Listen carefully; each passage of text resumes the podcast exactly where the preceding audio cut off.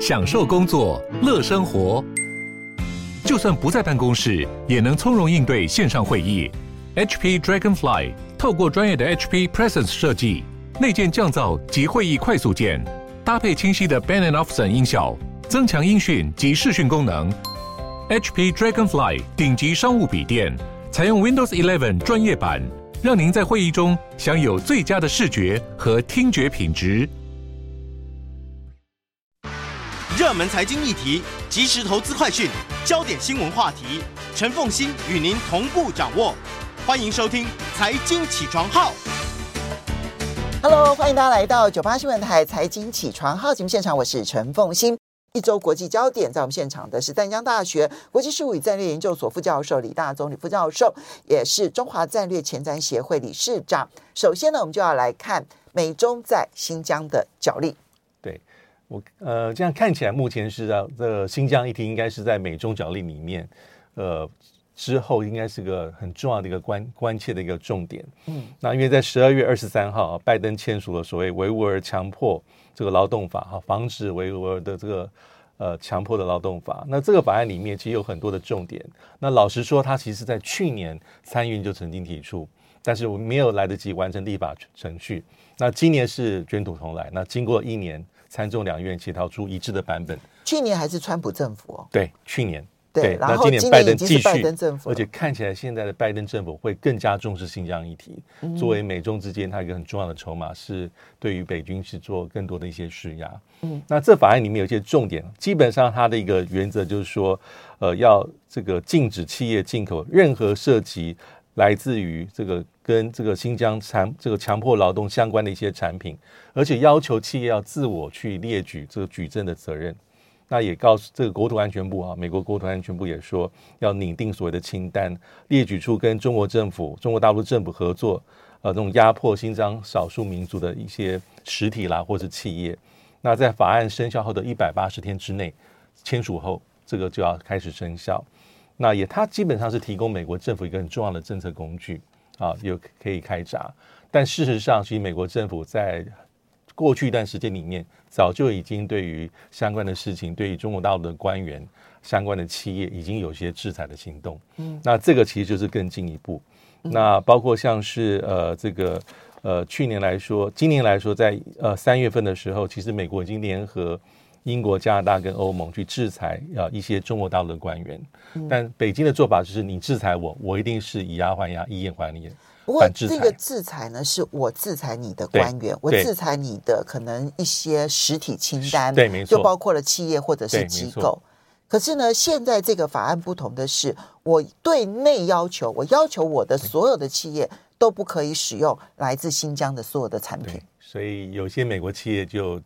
就成为了这个浪尖上的大家关注的重点，比如说包括像 Intel。包括像 Walmart，那 Intel 的事情比较特别，是它是几乎是被它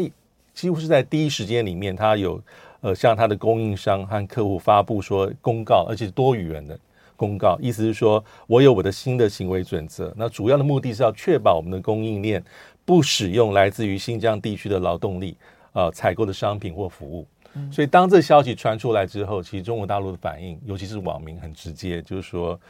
开始说要出征了，要锁定它。那 Intel 也非常特别，它很快就把它的姿态稍微的放软，发表了所谓的这个紧急的声明去灭火啊。因为对于中国大陆而言，呃，这个市场而言，Intel 是非常的看重，因为它带有四分之一的营收来自于中国大陆。那中国大陆在连续六年是它最重要的一个海外收入的来源。那很多媒体也说，带有十分之一的资产了，Intel 啊，这个设备厂房都在中国大陆。所以，Intel 它的一个姿态柔软，它的转换就是说，它有一个公开的一个声明，意思大概是说，哈，呃，我是一个国际企业，那我在这个复杂的国际环境里面，哈，这个也是很小心谨慎，意思是说我也很为难。那它里面有些金句，我看到印象很深。他说，我对于中国大陆是深怀敬意的，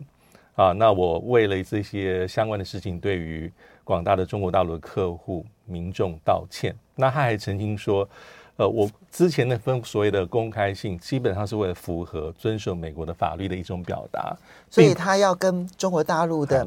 的人喊话说，我很为难，很为难，都是美国大叔在逼我的，我没办法。对，那他也说，这并不是我在新疆议题上的一个立场上的一个表态，嗯、所以这是一叶知秋啊，代表说 Intel 是非常小心翼翼跟如履薄冰。因为其实从企业的角度来讲，Intel 是可以强势的，因为它的产品的不可取代性是比高的比较高的哈。你相信之下，你比如说像呃一些服饰品牌哈。嗯它可能它可取代性就太高了嘛，对，对不对？对，今天我我不买你的，我可以买别人的。可是英特尔有一些产品在短期之内可能无可取代。没错，这是这是。可是英特尔的态度反而最低低调，那他的姿态马上放软。因为其虽然到中国大陆网民是群情激愤，很多时候说要出征，但是事实上是。中国大陆也没有这个底气说我完我完全不要你。那目前短期之内它是非常依赖这 Intel 晶片的一个需求，所以这是一个。但是沃尔玛的状况也很特别，因为沃尔玛其实是一个很重要的零售商，它进入中国大陆已经大概有二十五年的时间。那这一次也是被网民主动的举发说，我发现这个 In 这个这个沃尔玛的这个好像早就在下架来自新疆的产品，甚至早在三月份就这样做。其实沃尔玛它并没有这样的宣布。对。对不对？只是只是大陆的民众自己去挑挑挑，挑，你通通都没有哎。对，还有它的旗下的一个比较高级的会员制的商店，叫山姆会员商店。那有些网民就说：“哎，我好像看到你早就你 A App 里面已经没有这方面东西。”但对这样的指控，但因为媒体马上就跟进跟进做调查。但沃尔玛的官方讲法是说：“我并没有下架，我大概是因为库存不足，还有因为一些疫情的原因，所以我们也要这样做。”但是。这个中国大陆的网民也是在盯着这些主要的一些企业，因为老实说，对沃尔玛而言，其实它的整体的营收还是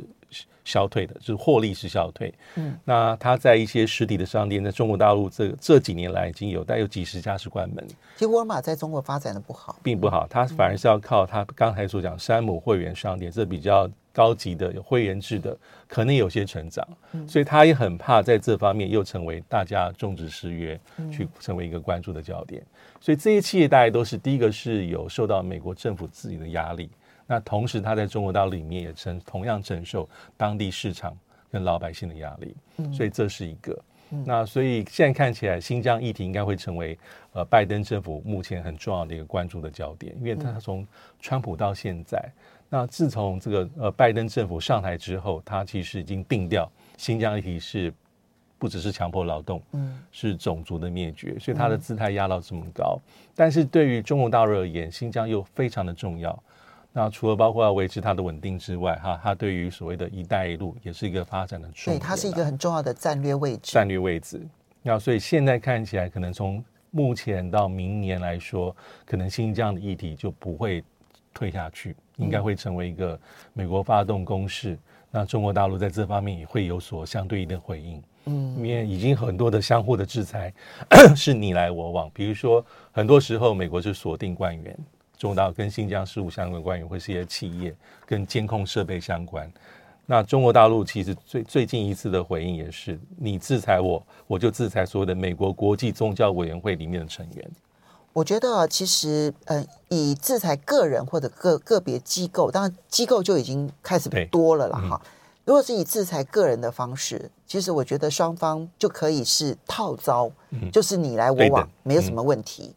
但是哦，以这种就是说，我的企业完全停止采购啊，嗯，这里面不管是棉质产品啊，或者是嗯这个嗯跟这个葡萄啦，或者是跟番茄有关的产品，太阳能的产品。其实它就是限制了新疆的发展，打击面很广了。对，对，就是新疆，你可以想象，这个整个的新疆在未来经济发展上面，它就遭遇到了一层很重的阻碍。就我的东西生产了，我我们现在我们认真工作了，然后人家说不可不准买我们的东西，你可以想想这个地方这个社会遭遭遇到多大的冲击。对，所以我觉得现在新疆最大的困难点就是。要如何把这个发展再做起来？恐怕这个是新疆在面对这一波压力的时候最大的考验。突破了，当然就海阔天空了。对，我们休息一下，马上回来节目现场了。欢迎大家回到九八新闻台财经起床号节目现场，我是陈凤馨。在我们现场的是丹江大学国际术语战略研究所副教授李大宗李副教授，也非常欢迎 YouTube 的朋友们一起来收看直播了。嗯，这个新疆的议题呢，看起来还是美国紧抓的不放的一个这个进攻的点。那嗯，中美之间在新疆的角力啊，跟别的地方的角力都会不一样。这个地方的角力，我觉得它是一个。经济发展的角力，对于美国来说，我制裁你的结果，新疆会不会因此而经济近乎崩溃，然后社会动荡？他不在乎啊，或者 maybe 他觉得这样也蛮好的这样子。但对对中国大陆来讲，维稳跟发展新疆这件事情，反而就变成了最重要的工作了哈。那接下来我们再来观察的是乌克兰的局势。那乌克兰其实局势因为已经持续好一阵子，那最新的一些消息是，先有媒体披露说，呃，俄罗斯在边境长达一个多月的这个演训，其中大概有一万多人会返回驻地。那一开始是这个媒体传出来，那后来俄罗斯的国防部也有透露说，啊，这个消息是真的，呃，但是其实我认为说危机其实并没有完全的解除，因为他那个地方总共有十几万的大军，哎，你退个一万，只是在一部分而已，嗯，对。因为根据北约的情报，大概是说在边界驻军大概调动在六万到十七点五万。那根据乌克兰官方的一个讯息是，呃，前一阵子是在两百离边境两百公里的地带啊，俄罗斯的驻军或者军事的调动在十二万人。那四百公里这个这个范围内还有十四万人。那那一般来说哈，之前美国情报单位所透露的是，他们认为说有可能明年还是会发动一些所谓的进攻乌克兰的形式。但是不管这些资讯啊数字多寡或多少人回去驻地，那基本上危机没有解除的原因，是因为这个是它是可以随时再来，随时再调动。那更关键的是，看起来普京的所谓的压力测试，还有它的逐步升级的这种。这种策略跟所谓一般来讲有点像战争边缘的游戏，基本上就是达到他所谓的目标。嗯啊，因为拜登非常清楚啊，最后还是会召开所谓北约跟俄罗斯的一些这个高层的会晤。现在北约是已经说了，已经邀请俄罗斯下个月要开会啊，要开会。对，可是俄罗斯到现在还没有做最后的确认。是，但是基本上从这一个多月来的发展可以看出来说，因为乌克兰就是。普丁在意的最重重中之重，就是他所谓的红线。那上个礼拜我们有提到说，俄罗斯副外长来发表一些对于北约跟美国的一些清单呐、啊，那里面很多条，但是看来看去，乌克兰是他是他最在意的，尤其是是否他是希望说乌克兰不能进入到北约。我觉得他第一优先，乌克兰绝对不可以加入北约。对，然后第二，他根本要求美国跟欧洲不再提供乌克兰军事装备。对，那现在第二个部分呢，美欧是继续在做的，对，但是不加入北约这件事情，虽然没有口头保证，但是似乎看起来北约短期之内也不会考虑了。因为北约跟美国，呃，官方的态度是说，这事情跟俄罗斯无关，是属于申请国跟北约内部的一个一个判断的标准。但是，一在实这个台面下，或是一些真正判准来说。在短期之内，可能接纳乌克兰的这个比例，其实真的是并不高的，所以这可能是未来一个最重要的关切的重点。当然，俄罗斯的表面上的这些提法是说，就像刚才呃凤馨所讲，那不只是会员国而已接纳，那包括里面的一些军事装备的提供，或是一些军事的演训、合作交流，他说都不行。但这地方可能北约还是会有他自己一个自主性，但是北约很清楚知道俄罗斯的底线在哪边，嗯，就是。加入会员国，这是他不能接受，因为等于是推进到家门口里面。因为你就会对的，这这一点其实对于乌克兰呃，对于苏联呃俄罗斯来说，它就变成了战略上面的压力来源。因为你只要看历史，对过去这四五百年的历史就够了哈。这过去这四五百年的历史，俄罗嗯、呃、当时的苏联哈，就或者是在俄皇沙皇的时代哈。嗯那么俄俄罗斯的本土遭遇到攻击，其实都是从西欧这个整个平原过来的。嗯，一旦这个平原它少了前线的屏障之后，对，其他的莫斯科啦，哈，这几个这几个缓这圣嗯圣彼得堡啊，这几个重要的军事的也好，或者是经济的、政治的重要的中心，是直接就会被占领。没错。那最近我觉得一个很有趣的一个议题，就是戈巴契夫也讲话，就前苏联领导人，他讲法是他基本上同时在批判西方跟目前的俄罗斯领导者。他是说，从九一九九一年啊，苏联瓦解之后到现在，其实整体来说，俄罗斯的国力基本上并没有明显的起来。所以在跟西方跟北约在交这个交涉的时候，其实他的地位是不平等的，因为国力还是低。那同时，他也批判，他很特殊，也是在批判美国跟北约。他意思是说，你们西方从冷战结束之后是弥漫胜利的情绪，那美国被被傲慢跟自信冲昏头，所以才会一直在推所谓的北约东扩南进。那这一点其实是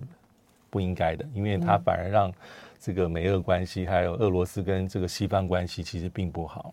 那因为我们之前有提到说，像苏东坡从柏林围墙倒塌开始，从那一时刻开始啊，就像是戈巴契夫所说的，那西方国家的态度，包括美国可能是胜者全拿。所以当今天啊，以我们所比较常认知的一个观点是，俄罗斯是修正主义国家，中国大陆是修正主义国家，可是部分人啊，尤其是从俄罗斯的角度来看，真正是改变现状。一直在步步进逼的，其实可能是从冷战结束之后，刚好差不多三十年，嗯，其实是所谓的美国。所以这个戈巴契夫的讲法，你觉得戈巴契夫的喊话对西方有没有影响？呃，因为从西方的角度来讲，戈巴契夫大概是苏联历代的领导人当中对西方最友好的，对，对他们也觉得呢。整个的冷战结束，戈巴契夫贡献很大。当然，这贡献一定要加引号，因为西方觉得是贡献，但对于俄罗斯来讲，觉得戈巴契夫近乎是叛徒这样子哈。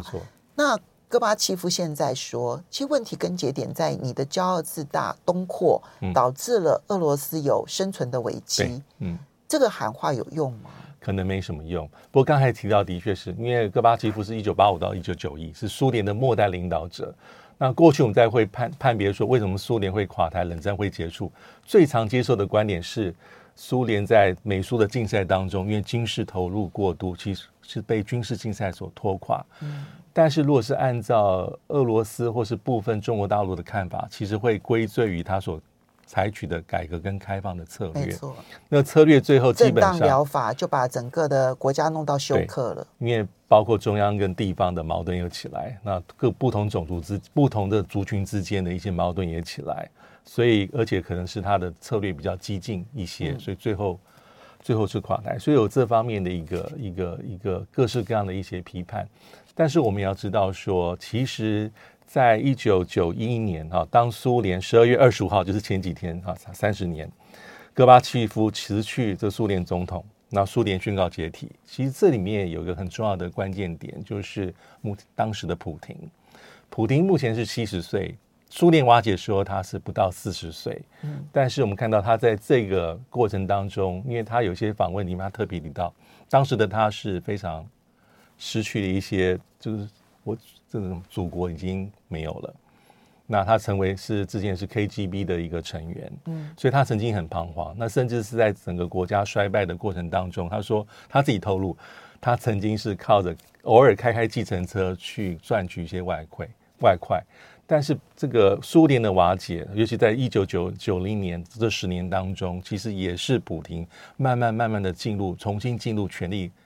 这个核心的一个开始，因为他从一开始是。进入到圣彼得堡，就是市长办公室，专门是处理对外事务。嗯，慢慢的工作表现不错啊，对外事务委员会的主任、副市长。然后后来又跟叶尔辛有关联，然后曾被延揽作为叶尔辛办公室的副主任、资产管理局的局长。最后在一九九八年成为联邦安全局的局长，就回到普京的老本行。嗯，那因为表现不错，任命为副总理，三位副总理之一总理。然后两千年选举上总统成功，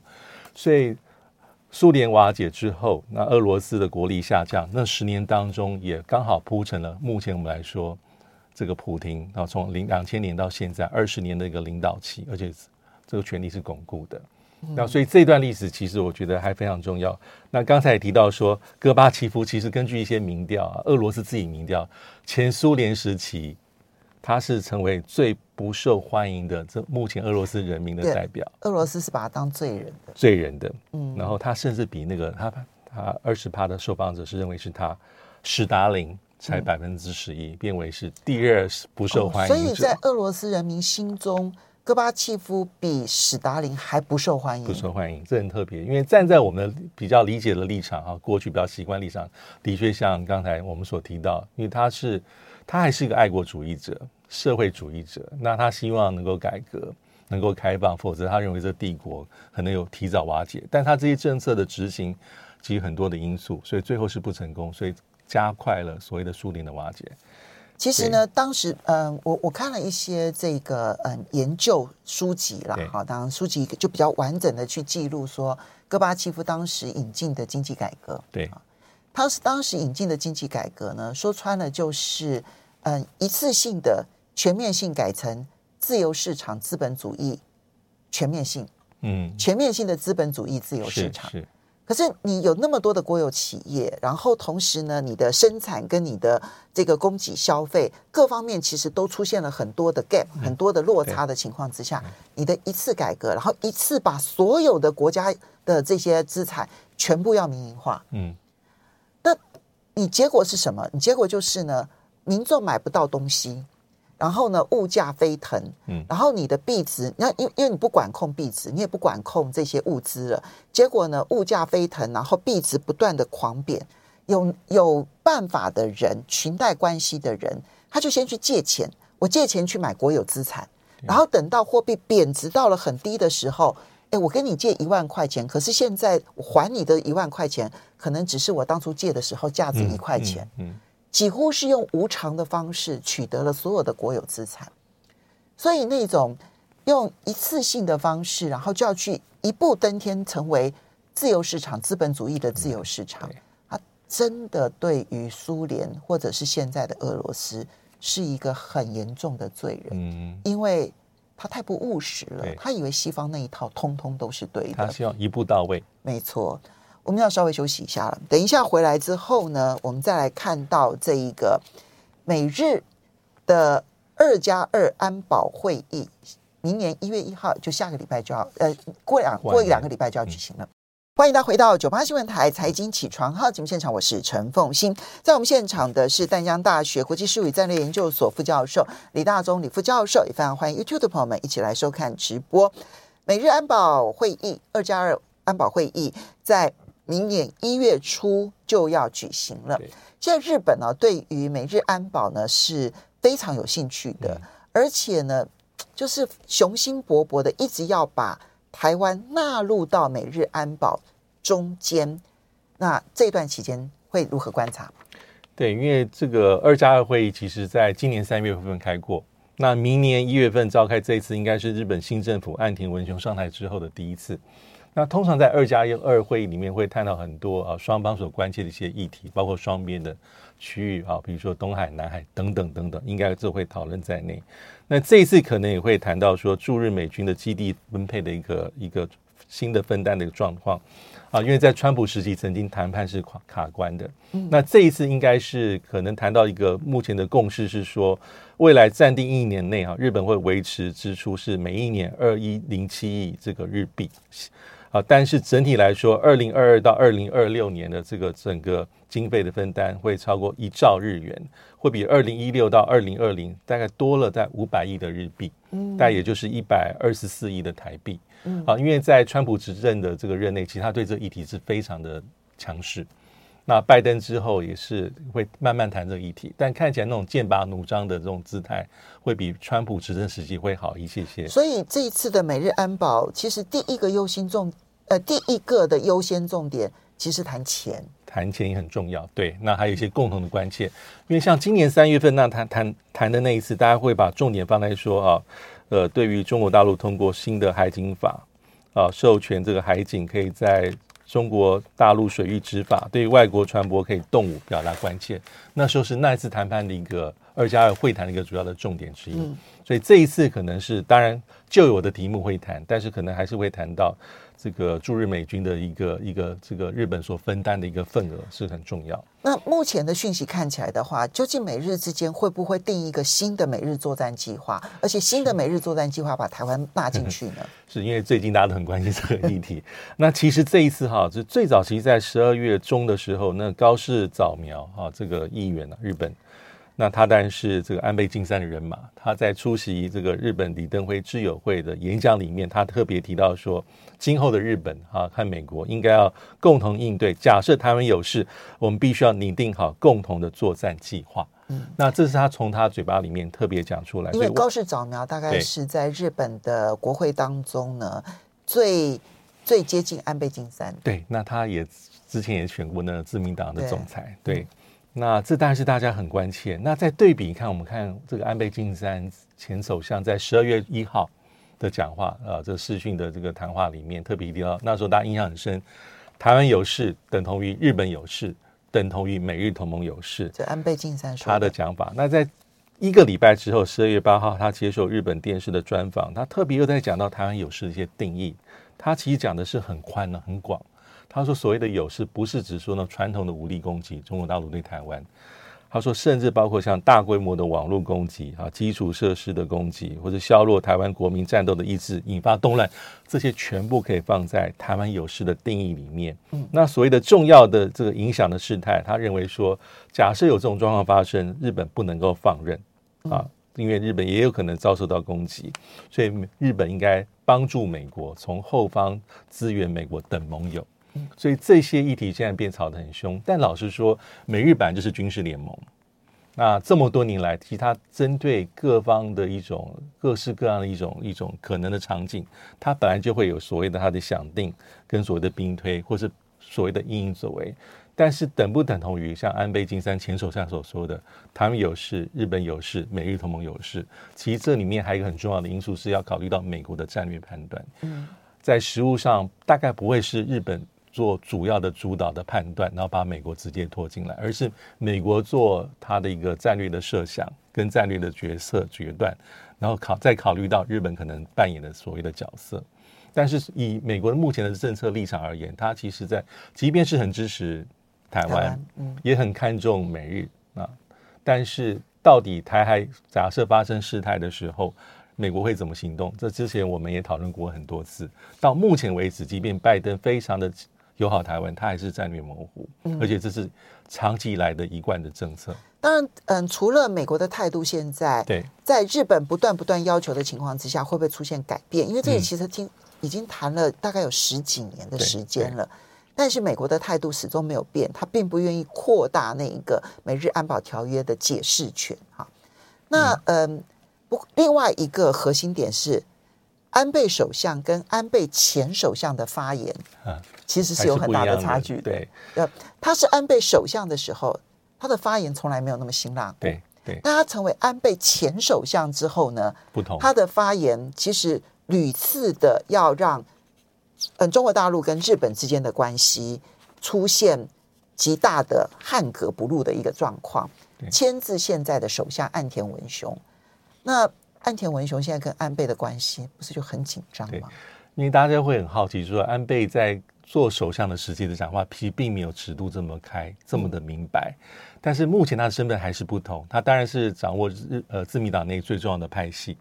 啊。那同时他也是个议员，他现在的发言是以保守派的议员跟派系的领袖来做发言，所以他尺度可以很大。那岸田文雄呢，他基本上的态度，在过去一般人认为说是比较平衡的。一方面，当然美日同盟很重要，但一方面他是很认同要维持跟中国大陆的关系。但是从竞选总日本自民党总裁开始，他的讲话的色彩就比较